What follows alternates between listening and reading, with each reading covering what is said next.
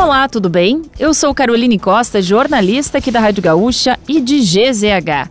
Não conseguiu acompanhar as principais notícias desta quarta-feira, 10 de maio ou das últimas horas? Não se preocupe, pois eu vou trazer aqui para você antes que o dia acabe, que é o nosso resumo diário de notícias do fim de tarde. Oferecimento: resfriar climatizadores, geladeira portátil resfriar, sua companheira em qualquer lugar.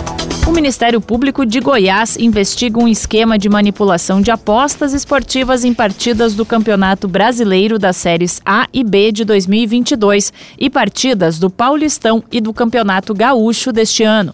Jogadores cooptados por grupos criminosos recebiam até 100 mil reais para provocar cartões amarelos e vermelhos ou realizar outras ações dentro de campo.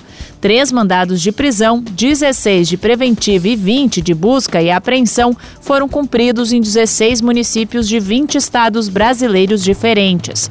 O meio-campista Maurício, do Inter, e o meio-campista Natan, do Grêmio, foram citados em conversas interceptadas pela operação.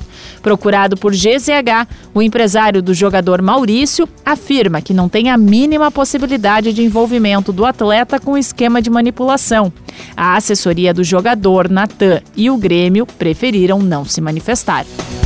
O corpo de Rita Lee foi velado na manhã desta quarta-feira no planetário do Parque Ibirapuera, em São Paulo.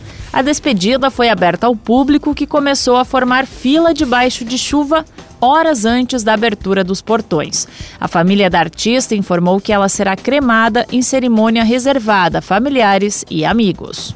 O ministro do Supremo Tribunal Federal, Alexandre de Moraes, determinou que o Telegram apague mensagens que distribuiu aos usuários do aplicativo na terça-feira com conteúdo contrário à proposta de regulação das redes sociais no Brasil, o chamado projeto de leis o chamado projeto de lei das fake news, que tramita no Congresso. A empresa cumpriu a ordem de Moraes e veiculou uma nova mensagem desmentindo o que havia sido informado anteriormente pela plataforma, determinação que também constava no despacho do ministro. O corpo do ex-deputado federal David Miranda também foi velado na tarde de hoje na Câmara Municipal do Rio de Janeiro. O velório foi realizado no Palácio Pedro Ernesto, sede do Poder Legislativo Carioca, com cerimônia aberta ao público. O parlamentar completaria 38 anos nesta quarta-feira.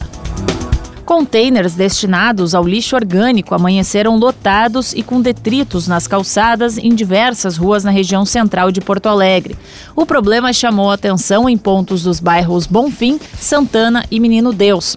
A Secretaria Municipal de Serviços Urbanos, por meio do Departamento Municipal de Limpeza Urbana, divulgou nota afirmando que houve uma falha pontual na coleta automatizada da região, devido a um problema mecânico com o veículo responsável pelo recolhimento na área.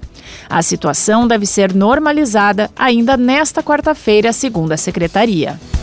O gosto e o cheiro da água da capital devem apresentar melhor a partir de amanhã, mas a normalização acontece ao longo da semana, isso conforme estimativa do Departamento Municipal de Água e Esgotos.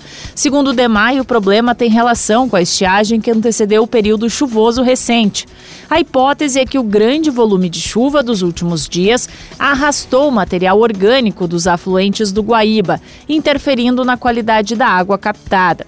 Além de Porto Alegre, há registro de reclamações em cidades da região metropolitana, como Gravataí, Cachoeirinha, Canoas e Guaíba.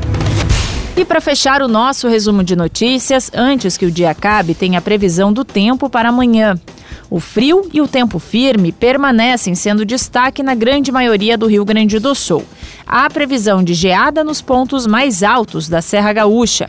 Pode chuviscar à noite, do sul ao litoral norte. A mínima em Erechim pode alcançar 6 graus. A máxima em São Borja e Lajeado deve ser de 22 graus. Porto Alegre tem variação térmica entre 11 e 21 graus.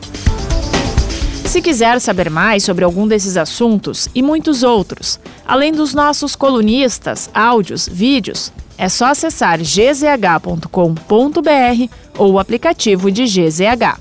Amanhã a gente volta aqui antes que o dia acabe. Até lá!